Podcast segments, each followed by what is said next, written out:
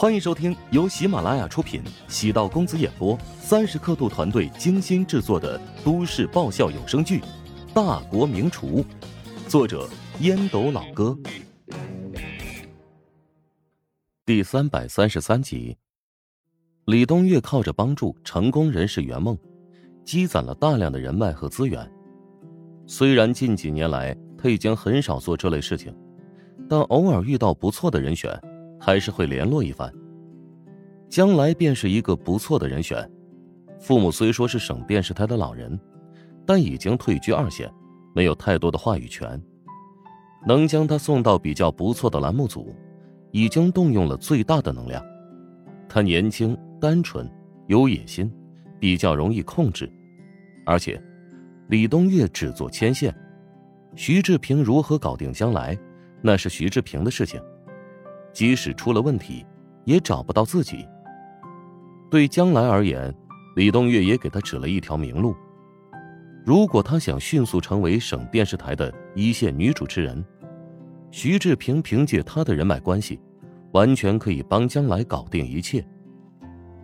徐志平低声喊了几句：“将来，将来。”见他没有任何动静，嘴角的肥肉抖动两下，喊来老板买完单。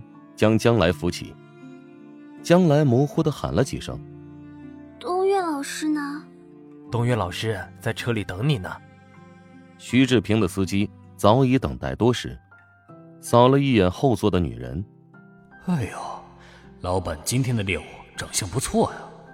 发动轿车朝老地方行驶而去。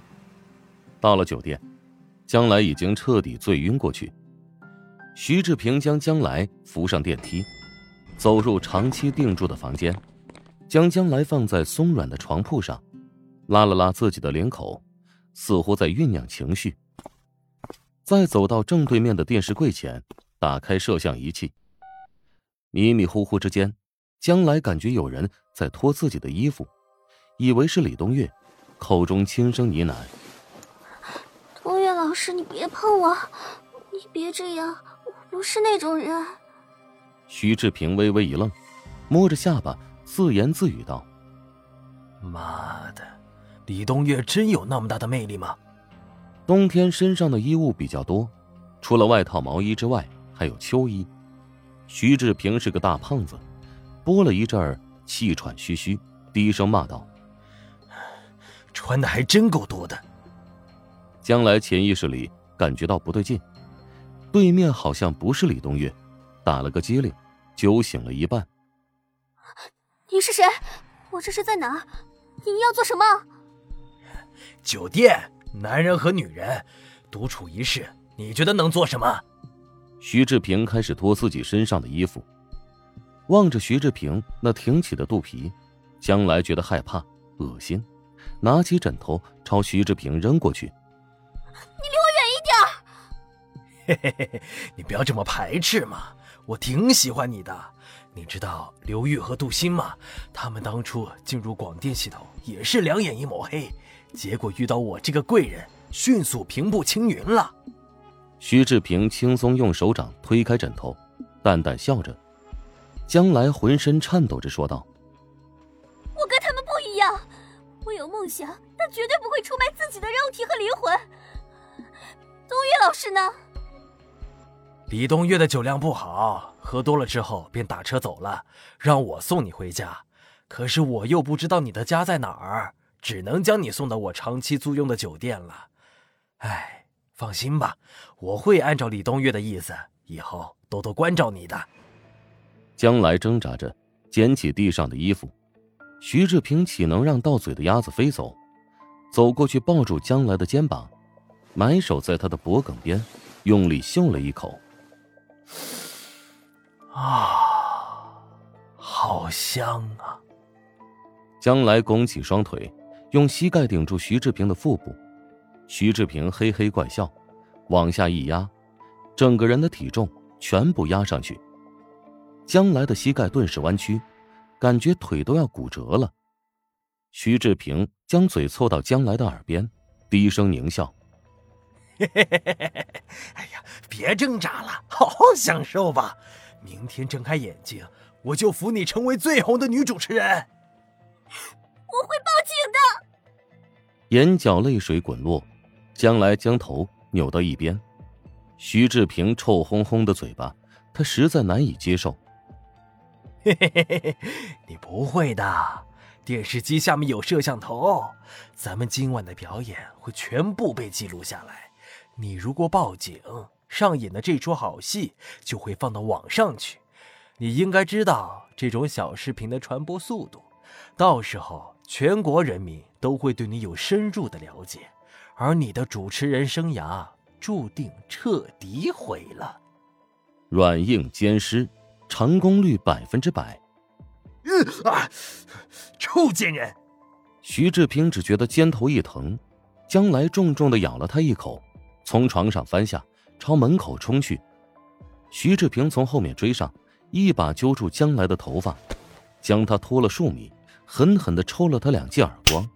哼，性子还挺烈的，看来要把你关一段时间，磨磨性子才行。将来浑身开始颤抖。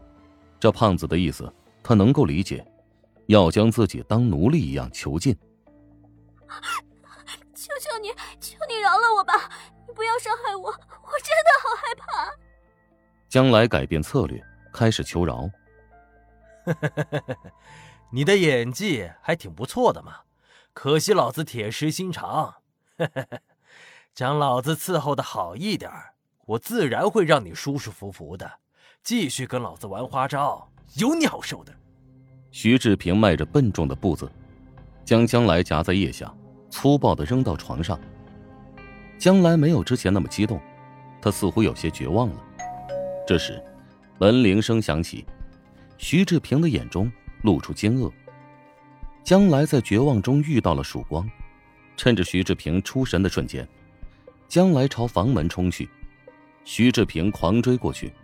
门发出巨大的轰响声，出现一只穿着棕色运动鞋的脚，厚重的实木门竟然被踹出了一个窟窿，一只宽大的铁手从窟窿里伸出，将门锁由内而外拧开，三个人影站在门口，前面的矮壮青年朝徐志平飞驰而去，一脚踹在他鼓起的肚子上，徐志平如同皮球一般。被踹飞而出，砸在墙壁上。将来看清楚，其中一个男人是乔治，惊喜交加。乔治对将来的印象不大好，见他现在的模样，难免也动了恻隐之心。身上被脱的只剩下内衣，雪白的肌肤上，明显可以看到红色的抓痕，头发蓬松凌乱，面颊红肿。嘴角有血溢出，乔治奇怪的望了一眼身侧的胡展娇，怎么好像不对呀？胡展娇摸着鼻子说：“我也觉得有点奇怪，看到一个胖子将他弄上车，还以为眼花了呢。”乔治仔细分析各种环节，暗叹了口气：“没逮到李东岳那只老狐狸也没关系，咱们至少做了一件好事。”救了一个差点被强迫的可怜女人。乔治让胡展娇和陶亮这几天帮自己盯着李东岳，总觉得这个小子对将来这个新人图谋不轨。这晚正好撞见两人同上一辆车，于是一直跟踪到了海鲜城。至于后来徐志平加入饭局，将将来灌醉的操作，两人也看在眼里，只是没想到。李东岳的操作这么骚，竟然将水嫩的大白菜将来拱手让给了徐志平。乔治手机响了起来，我到酒店了，你在哪儿？传来董柳轩的声音。乔治额头冒汗，以为能抓到李东月出轨的证据，所以将董柳轩给喊了过来。现在显然闹了个乌龙。突然，乔治觉得事情肯定没那么简单。将来被徐志平拖到酒店，跟李东月有着千丝万缕的联系，是否存在一种可能，李东月将将来拱手让给了徐志平，以其交换到物质或者权力等好处？乔治深呼吸，告诉董柳轩，自己所在的房间。没过多久，他穿着一身素白的皮草，宛如贵妇，出现在众人视野之中。房间里的画面让他觉得有些好奇。乔治给自己打电话时，口气好像是过来捉奸的。他对李冬月很信任，尽管外界都在传陶如雪和李冬月的八卦，但从来没有相信过。现场没有见到陶如雪，也没有见到李冬月，而是一个胖子和一个年轻女孩。本集播讲完毕。感谢您的收听，如果喜欢本书，请订阅并关注主播。喜马拉雅铁三角将为你带来更多精彩内容。